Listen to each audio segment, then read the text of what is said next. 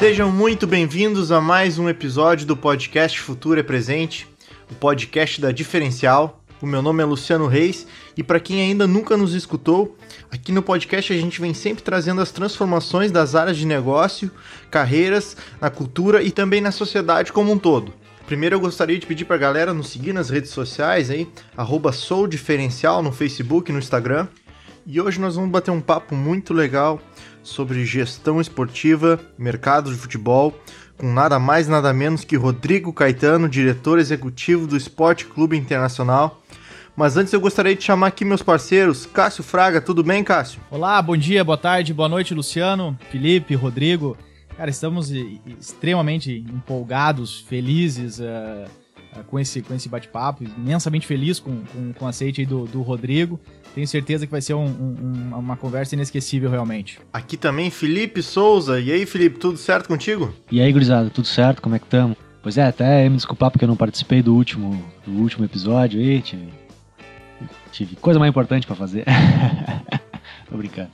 Uh, mas vamos lá, vamos, vamos tocar essa ideia aí muito bacana hoje aí sobre futebol, sobre esporte, sobre gestão. Um cara que é que é que é um dos grandes aí nessa área, né?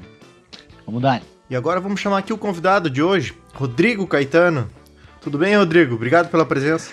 Tudo bem, Luciano, Felipe, Cássio. Prazer participar do podcast de vocês. Também vou desejar aí uma mesma boa tarde, bom dia e ao mesmo tempo boa noite, porque isso deve rodar algumas tantas vezes e dizer que depois que recebi o convite era só uma questão mesmo da gente conseguir encaixar a agenda, mas é algo que também me orgulha muito, principalmente pelo público qual vocês atingem, né? Que é realmente a nossa região, não somente Santo Antônio da Patrulha, na qual eu sou filho, e, e mas principalmente todo o litoral né, norte aí e a oportunidade também da gente talvez falar um pouquinho da trajetória, da função, da carreira e que com isso possa inspirar mais pessoas, né? Sempre esse é o talvez seja o maior objetivo quando a gente divide experiências, como é o caso desse podcast.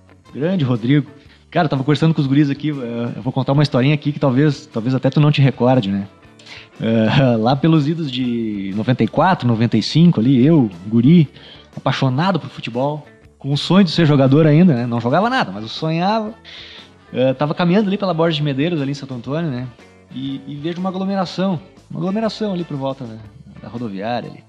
Eu me aproximo e vejo que é o Rodrigo Caetano sendo entrevistado pelo Regis Reze.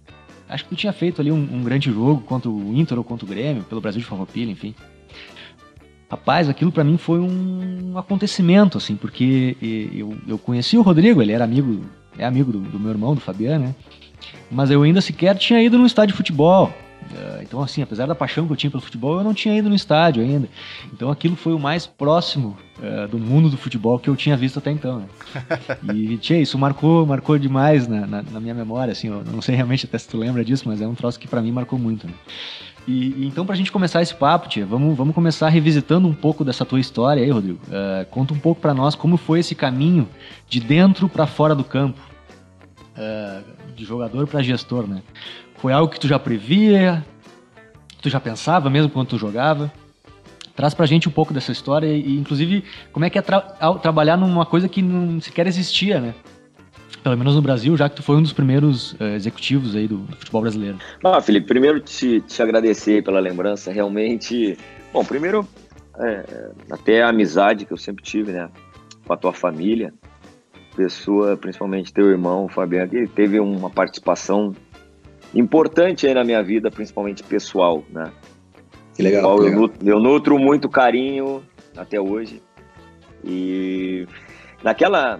É, isso foi em 1995, né? Porque em 1995 o Brasil de Falpilha, que tinha um, um, bom investimento devido justamente à empresa que, que fomentava a economia lá em Farroupilha, ela praticamente bancava o clube, né? E naquela época é, esse, esse clube ele, ele realmente ele competia de igual para igual com a dupla Caju, principalmente. E naquele ano nós iniciamos muito bem o campeonato é, gaúcho. Chegamos até a liderar o campeonato gaúcho de 95 e eu fui um dos artilheiros do campeonato. E, e como é, tinha uma matéria específica né, do esporte espetacular, na época liderado pelo Regis, de, dos destaques em cada um dos estaduais, né, os destaques e os artilheiros. E aí ele marcou dia Santo Antônio, acabou indo lá em casa e fazendo um tour ali pela cidade para realmente montar a matéria dele. E foi um caso. É, na, hoje, né, a gente vê com o mundo globalizado, isso acontece quase que todos os dias. Mas naquela época era muito difícil, né? Muito difícil uh, uma equipe do interior, um jogador do interior do estado sair a nível nacional. Né? Isso era praticamente impossível. E realmente isso, isso foi bastante. Uh, algo que me marcou muito, porque eles fizeram em Santo Antônio da Patrulha e em Farroupilha, quer dizer, conseguiram dividir a minha terra natal com também né, a cidade no qual uh, eu, eu jogava na época. Uh, mas em 1997, depois de 96, eu, eu, eu ainda joguei no Juventude. 95, depois desse campeonato que eu acabei me destacando aqui, eu joguei no Esporte Recife, voltei para o estado, joguei no Juventude na época, também foi uma boa campanha no ano, porque o Juventude tinha aquela questão da Parmalat ainda como patrocinador.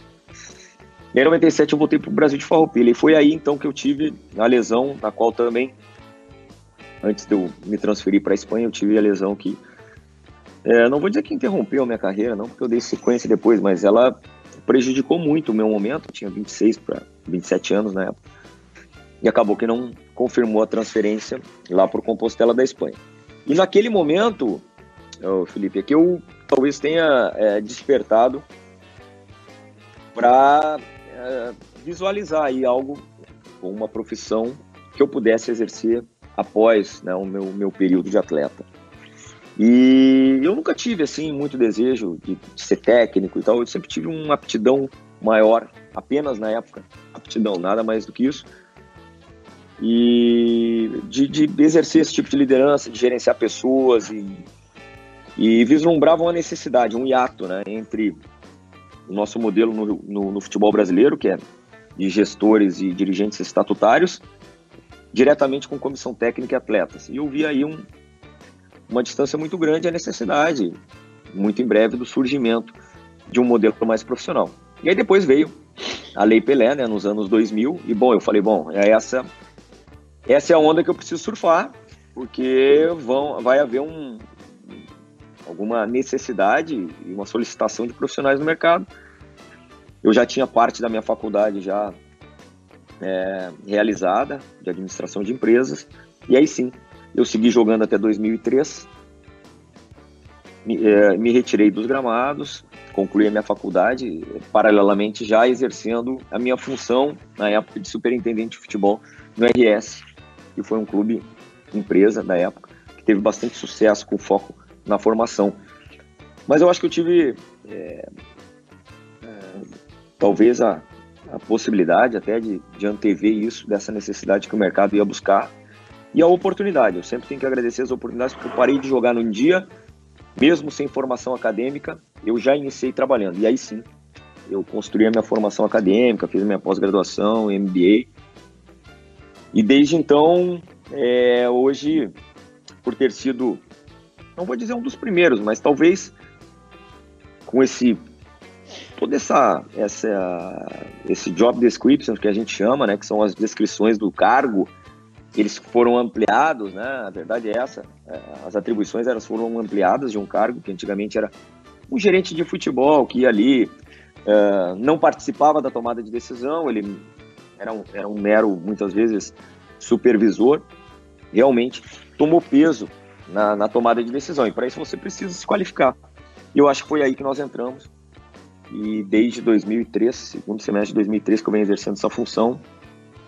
De lá para cá, temos até uma associação, talvez vocês não saibam, a ABEX, que é a Associação Brasileira dos Executivos de Futebol, fundada em 2011, ano que vem vai completar 10 anos. Realmente nessa aí fui um dos fundadores, ou seja, a gente vem trabalhando para a qualificação dos profissionais que já existem, nós temos um projeto de lei já em Brasília para que se transforme num, numa profissão executivo de futebol.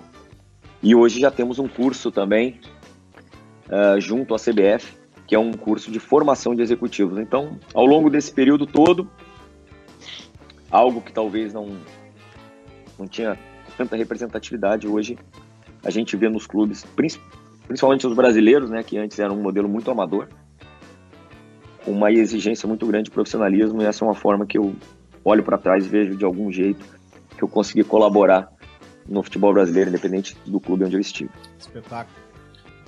Ô, Rodrigo, uh, entrando agora um pouquinho mais também no, no, no, nos pontos aqui do, do podcast, tu trouxe aí essa questão de antever possibilidades, antever cenários, né?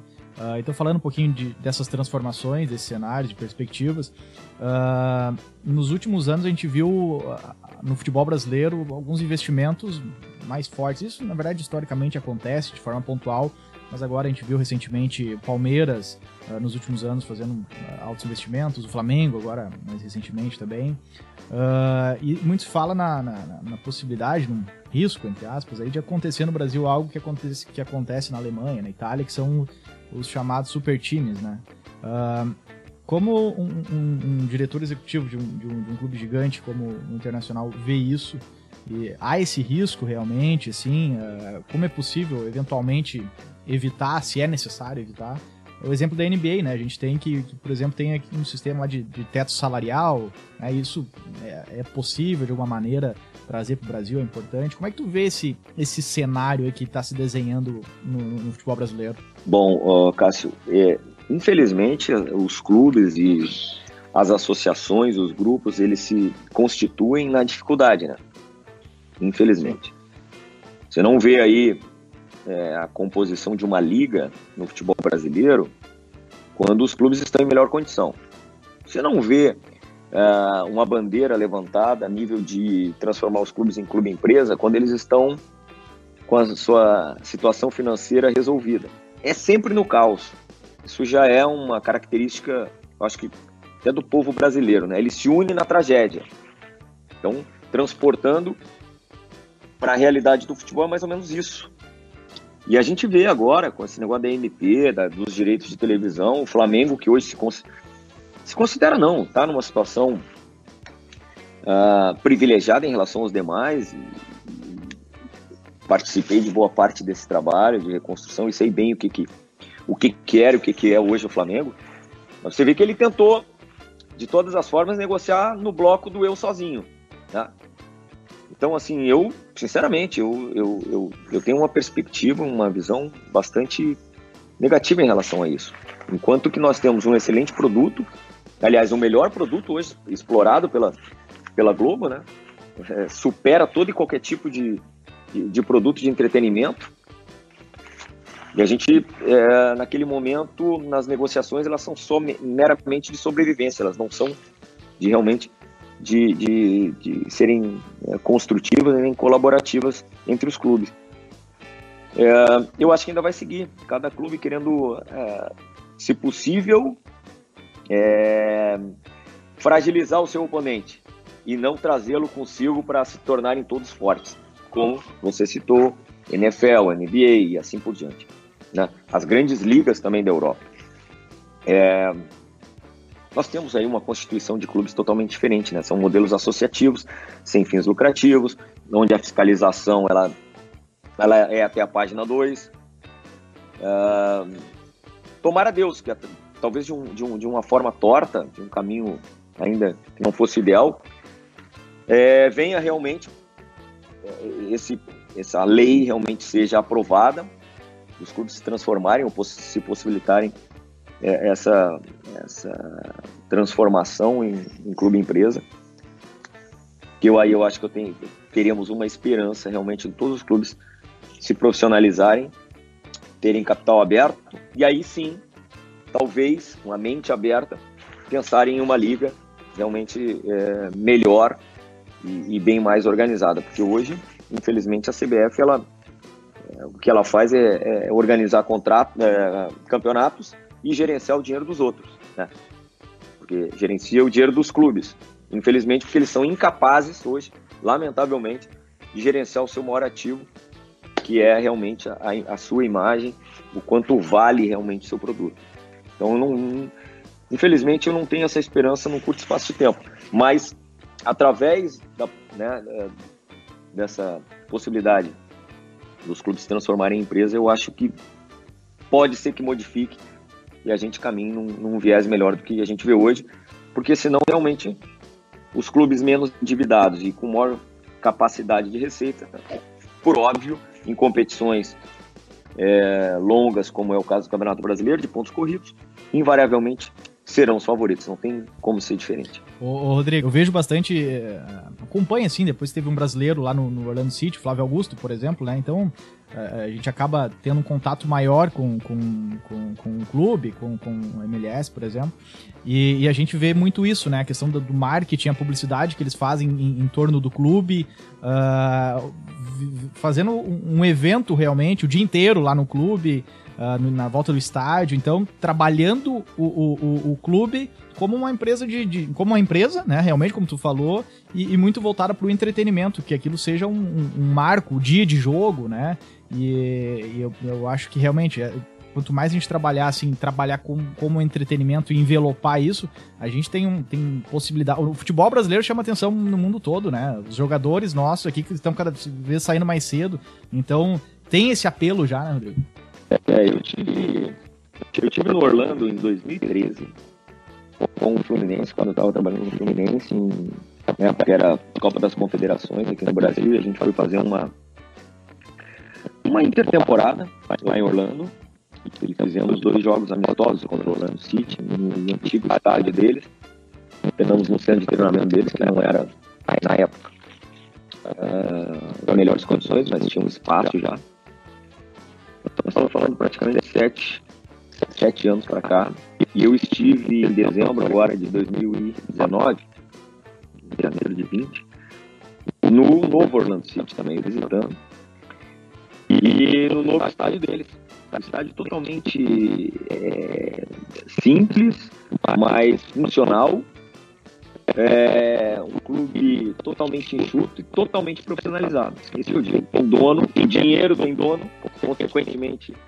É, não existe esse negócio de ficar uh, não trabalhando literalmente com lucro, porque a gente, aquela história, está sempre trabalhando para uh, quase que sempre gerando despesa, a verdade é essa. Aqui você é criticado quando vem um jogador para gerar receita, mas é elogiado quando você contrata um jogador que sabe que não vai nem conseguir pagar. É inacreditável. E e assim, o que chama atenção, os clubes aqui passam por uma dificuldade imensa, são todos clubes centenários, né? A gente também tem que considerar, diferente de um clube aí de, de uma década. Mas os clubes aqui não comportam o número de funcionários que possuem hoje. E quando você quer fazer uma redução, como aconteceu no caso internacional, por necessidade de pandemia e tudo, bom, parece que você está é, violando uma lei, né? Então não tem como.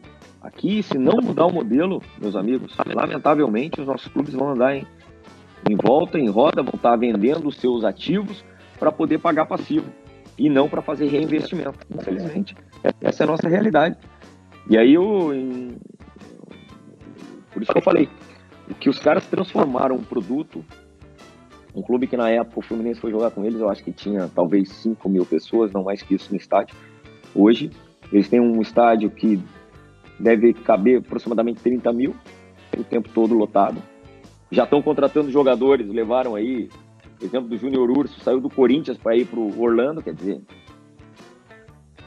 muito em breve é outra liga que vem aí para nos superar, né? Por isso que a gente está falando de um clube que não faz grandes investimentos, tem outros tantos que já fazem, né? Então, não é feio a gente copiar o que dá certo, né? O brasileiro tem a mania de não ter muito pouco, muita humildade em querer copiar o que dá certo e achar que o improviso é tudo. O improviso na arte ele é importante, às vezes até decisivo, mas a gente tem que copiar os bons processos e os bons modelos e, e a gente luta contra isso, infelizmente. E o futebol está aí, perdendo espaço para ligas que antigamente nem nem o esporte futebol existia.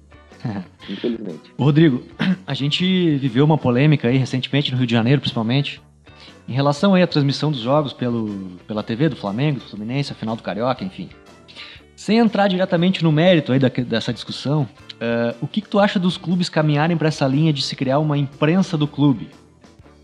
Uh, isso é benéfico? O que, que tu acha? A questão da crítica, onde é que, onde é que envolve a crítica? E o que, que tu pensa sobre isso? Olha só, tem, tem clubes que já praticam isso aqui no Brasil, né? O Atlético Paranaense é um deles. Sim. É... Não tem como nós controlarmos a imprensa e querer controlar a imprensa ou achar que eles só vão fazer avaliações positivas. Isso aí. Durante todo esse período de pandemia, muitos jornalistas falavam que tinha que, que, tinha que se ter muita cautela, o retorno, os treinamentos, que não pode ter contato e tal. Todas as vezes que eu tive a oportunidade, eu sempre falei, olha, gostaria muito que vocês tivessem esse mesmo bom senso na primeira semana que a bola voltar a rolar. Porque vocês vão esquecer tudo. Esqueceram mesmo. Nunca houve uma paralisação de tanto tempo de atletas de alta performance como esse ano. No mundo, né? Não só no Brasil, no mundo. Nós aqui, quatro meses. Bom, na primeira semana já se avaliou o que estava errado, o que estava certo, o clube que ia ser campeão, o clube que ia ser rebaixado, com uma facilidade absurda. É, eu penso que a mídia dos clubes, e pela experiência que eu tenho tido aí nos clubes que passei, ela é muito mais informativa das questões do clube. Ela não é, é ela não é de avaliação, ela é de informação daquilo que o clube, o clube produz, seja ele, seja conteúdo, seja é, informações das outras tantas áreas do clube, e não tem jeito. É, vai ter um momento em que vai ter que ter avaliação pública e ela não é nossa, infelizmente. Então eu acho que elas se complementam, elas não são excludentes, entendeu? Elas são excludentes. É o que eu penso. Legal. Ô, Rodrigo, um, um ponto também que a gente viu re recentemente uh, foi o, o, debatido ali com relação ao Caio Ribeiro e o Raí lá no São Paulo, né? Uh, relacionado ao fato que o Caio opinou que os esportistas uh, não caberiam expressar opinião política, por exemplo, né? Uh, e a gente vê muito, muito isso cada vez mais na, na, na sociedade, esse tipo de debate. E, enfim, uh, o que, que, tu, que, que, tu pensa sobre isso? O que, que tu, tu acha sobre isso? Se cobrou aí ao longo desse período de, de pandemia que os atletas deveriam se posicionar, deveriam se posicionar, mas. É, eu acho que eu acho que também tem um momento. É, por exemplo, quando um profissional fala, um profissional que, que é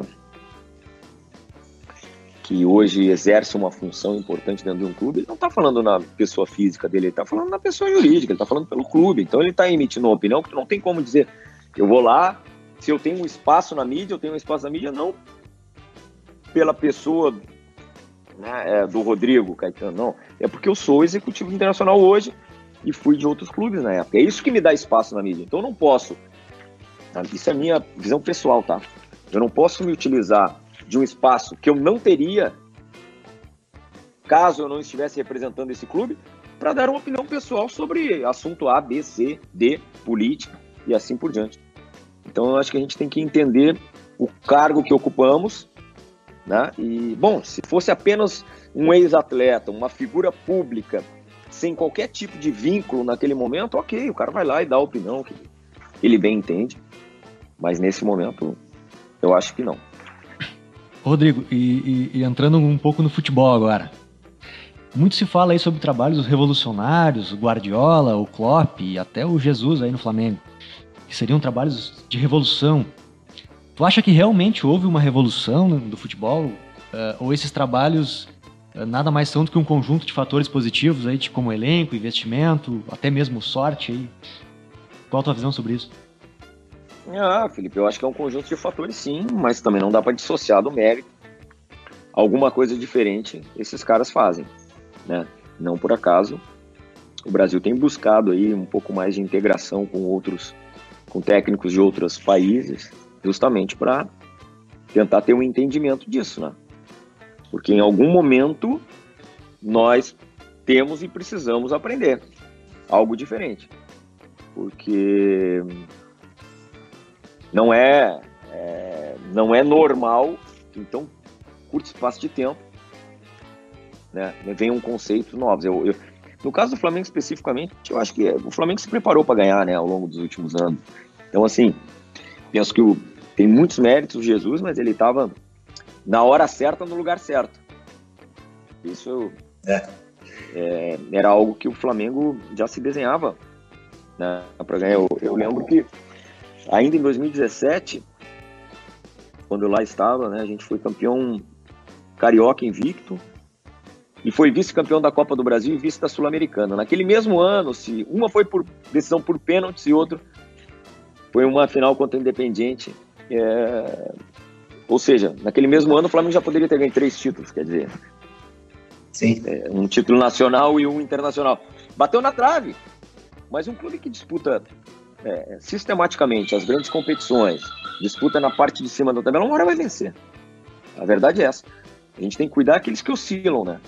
Um ano disputa em cima, no outro no meio, no outro embaixo. Aí, aí é porque realmente ele tá meio que sem rota, sem rumo, infelizmente. Então, eu acho que foi um conjunto de fatores, sim. Lá no Liverpool, a mesma coisa. O Liverpool há muito tempo, né, que vem se preparando. Já tinha também né, disputado eh, na parte de cima várias competições e também não dá para não dá para dissociar aí o mérito desses treinadores que além de tudo são grandes líderes, né? Além do, da metodologia de trabalho do, do, do profissional, ele certamente exerce uma liderança e uma gestão de pessoas como ninguém. Rodrigo, e tu acha que essa questão do, por exemplo, vamos pegar o gancho aí dos técnicos europeus aí, isso é um caminho que, que, que tende a crescer no futebol brasileiro? A gente precisa disso ou não necessariamente? Os, os nossos técnicos têm, têm tanta capacidade quanto, né? Não, tanta capacidade quanto. Tem tanto, tão conhecimento quanto. Eu acho que veio aí o curso da CBF, que mal ou bem ele nivela alguns, alguns, uh, alguns conceitos importantes. Eu acho que os técnicos realmente, assim como todos nós profissionais, como eu disse a vocês no início, que hoje também tem o curso de formação de executivos, é, eu acho necessário você nivelar um, um, conhecimento, alguns conceitos mínimos para você exercer a, a, profissão e o técnico da mesma forma. É, mas o que, eu, o que eu sou favorável é justamente a integração. Né? Da mesma forma que os europeus, argentinos, uruguaios vêm para cá, que também essa porta seja aberta lá. E acho, e, e comungo da ideia que eu já escuto há um tempo dos, dos técnicos brasileiros, que é justamente isso.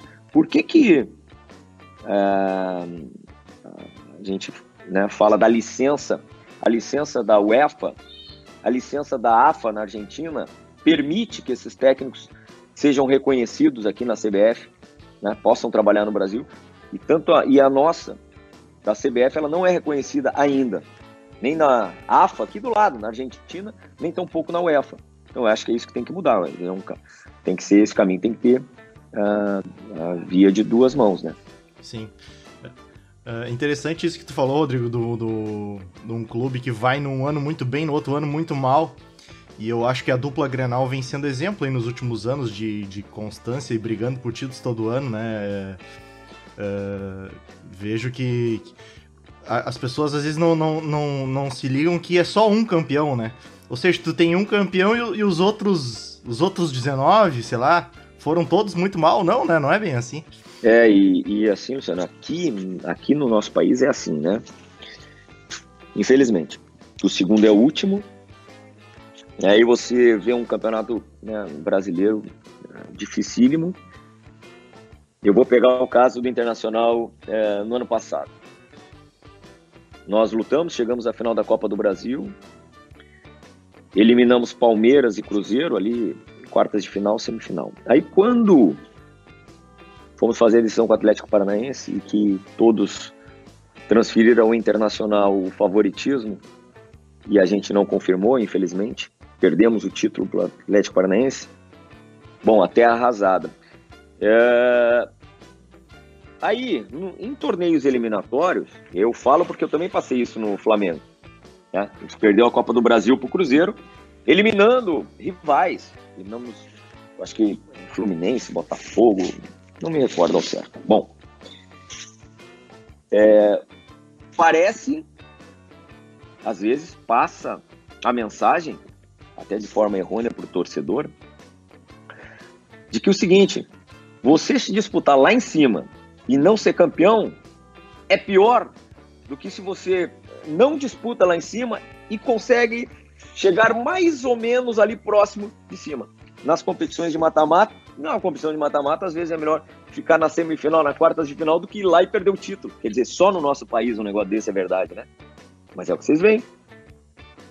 Quando você perde um título numa disputa de mata-mata, é crise para quem é o segundo lugar. Mas aqueles que ficaram no meio do caminho, não. Esses não.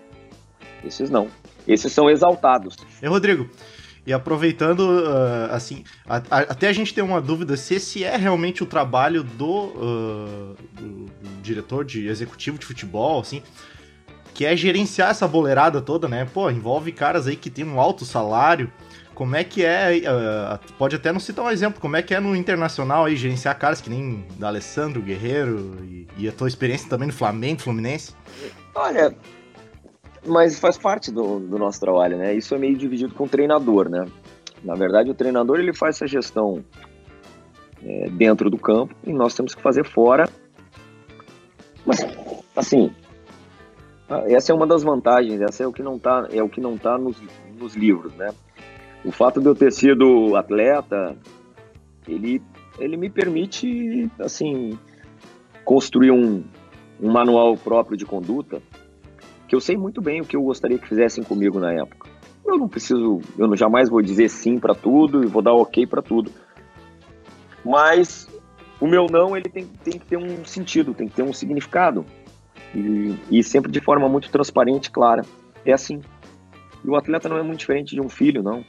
O filho também gosta que tenha limites, precisa de limites. E um jogador de futebol, às vezes, é quase a mesma coisa. Se a gente fala a verdade, se a gente justifica o porquê que você está dizendo não. Isso é, uma, é um exercício diário, né? De liderança diária, de gestão de pessoas diariamente, você tem que estar tá fazendo isso.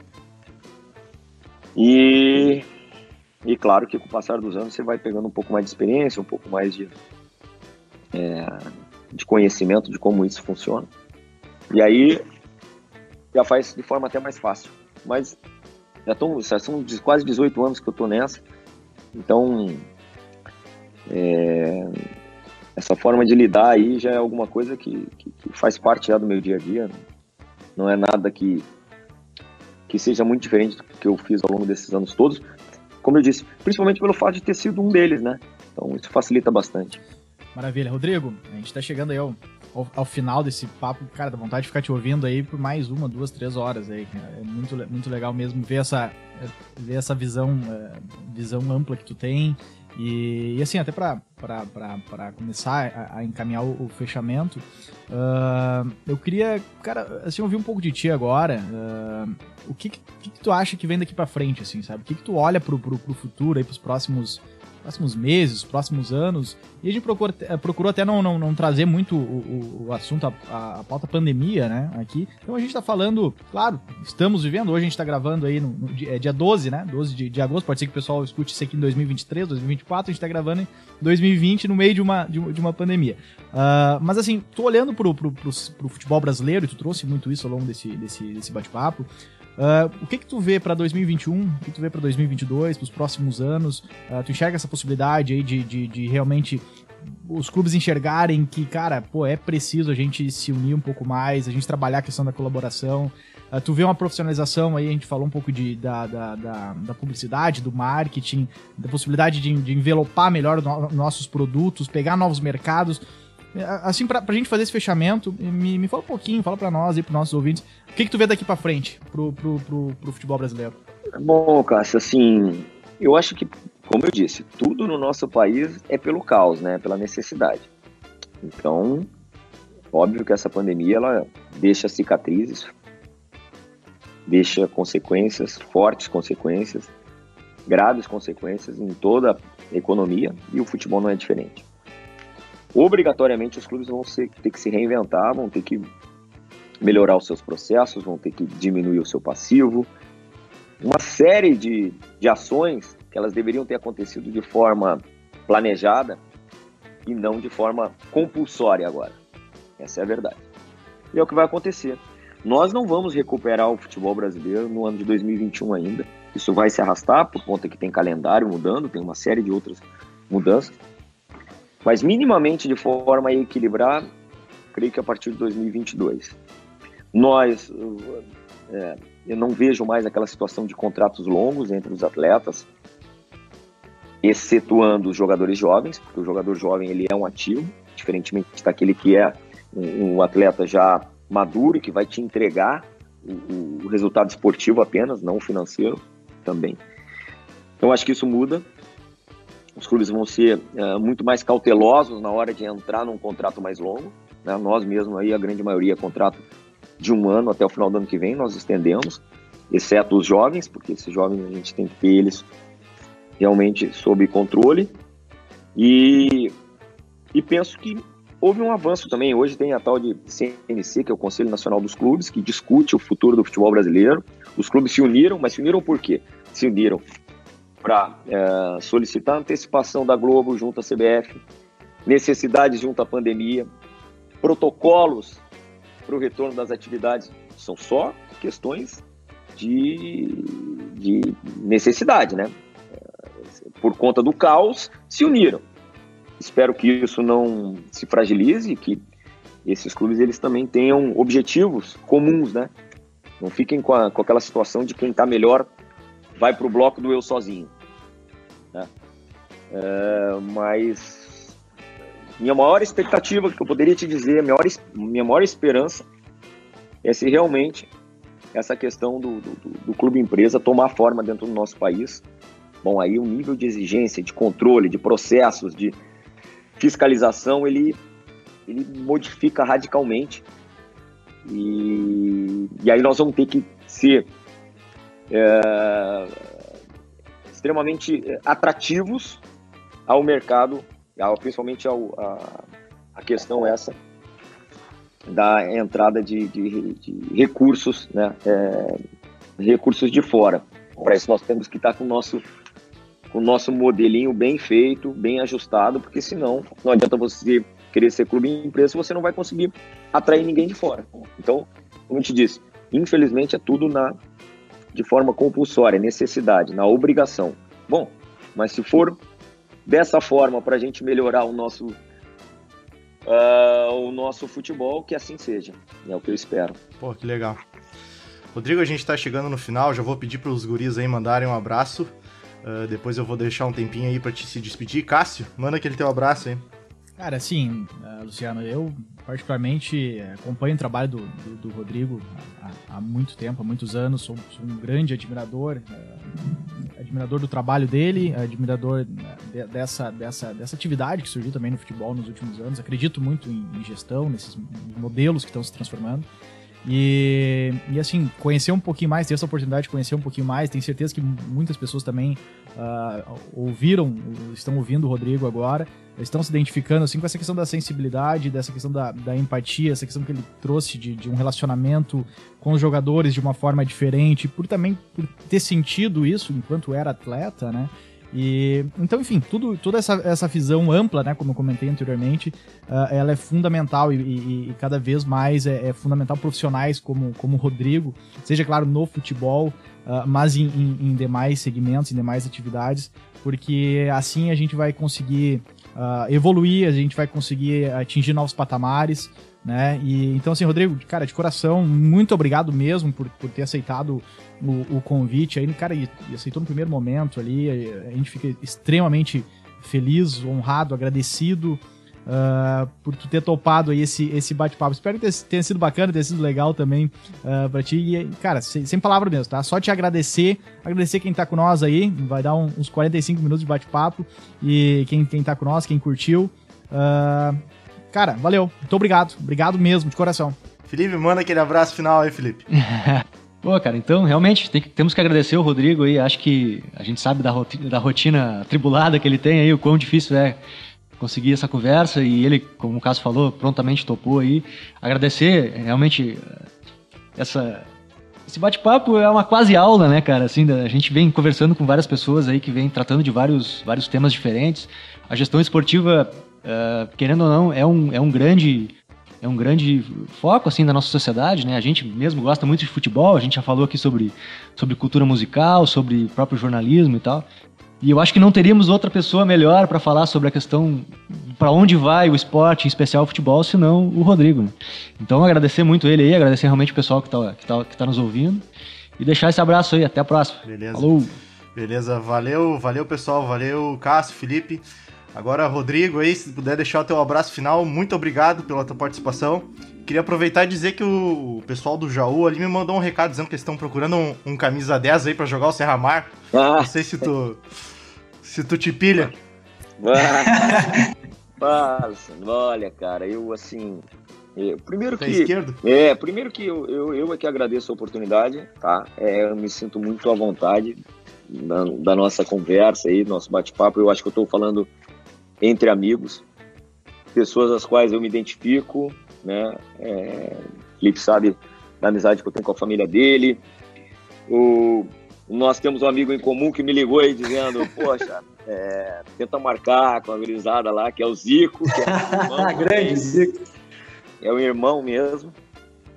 E, como eu disse no início, é, a intenção mesmo da gente conversar um pouquinho é que no final de tudo, de todo esse tempo, de todo esse bate-papo, é poder inspirar mais pessoas, né? Que, que alguns que vislumbram um dia seguir essa carreira, seguir esse caminho do esporte, que eles possam, né, ter a noção que é possível, sim. É possível, sim. Eu, eu busquei esse sonho, eu segui. É, muita gente brinca, né, Luciano, agora que tá falando do, do Jaú e tal, de São Damiano, muita gente brinca que é, poxa, teve. É, é, muito melhor agora fora de campo do que dentro, e eu tenho que engolir isso, né? Tenho que aceitar que. Como forma de elogio, como forma de elogio, e não de crítica. Mas, assim, eu tenho um, um carinho e uma gratidão né, por Santo Antônio. É, sempre que posso, estou aí. Pelas pessoas, pelos meus amigos, por vocês que eu sei que torcem aí pelo nosso sucesso. Vibram quando as coisas dão certo. E sei que isso é muito do nosso povo, do nossa, da nossa comunidade aí. E eu só lamento não ter mais tempo para poder reeditar e reviver coisas né, é, que sempre me deram muito prazer. E uma delas realmente é poder jogar, jogar e bater bola com meus amigos ali é, de todos os, os, os, cantos de Santo Antônio, assim como do Jaú e vários outros. Eu, eu não tenho nenhum, nenhum campo, nenhum gramado que eu não tive em Antônio, que eu não tive a oportunidade de jogar. Então eu sinto muita saudade disso. E ao mesmo tempo falo aqui para minha mulher, meu filho, como a vida passa rápido, né? É, é um negócio absurdo e que hoje, infelizmente, isso fica na memória. É, gostaria muito de ter tempo para isso aí hoje, cara, mas quem sabe, o dia que eu parar de vez de fazer o que eu faço, eu possa estar tá recuperando um pouquinho disso. Mas assim, aproveito aí o alcance que vocês têm, audiência que vocês têm, para deixar um grande abraço e um agradecimento muito especial para todo o povo aí de Santo Antônio, do litoral, que sempre torceu por mim, independentemente do clube que eu, que eu estou. E é isso, espero que de alguma forma possa ter dividido experiência, ter dividido conhecimento e principalmente ter inspirado uh, algumas das pessoas que um dia pensam em seguir essa função. Pô, beleza. Obrigado, obrigado mesmo de coração, tá? Dale. Obrigado, Rodrigo. O Alecrim vai estar te ligando de tarde aí para fazer uma proposta. Mas é que esses caras eram craques, né? Ah, essa turma aí. aí imagina, Alecrim, tu, PTB, PTB tu, PTB, o Alecrim, Nossa. vocês ganham o Serramar ainda, né? Não, esses caras, ah, esses caras foram craques aí. Craques, dentro e fora de campo. Beleza, tá? beleza. Um abração e eu tenho muita saudade de tudo isso. Beleza, valeu Legal. Rodrigo, valeu Cássio, valeu Felipe. Valeu, gente. Obrigado. Valeu. Um abraço. Valeu, um abraço. Valeu, rapaziada. Até a próxima semana com um novo episódio. Falou!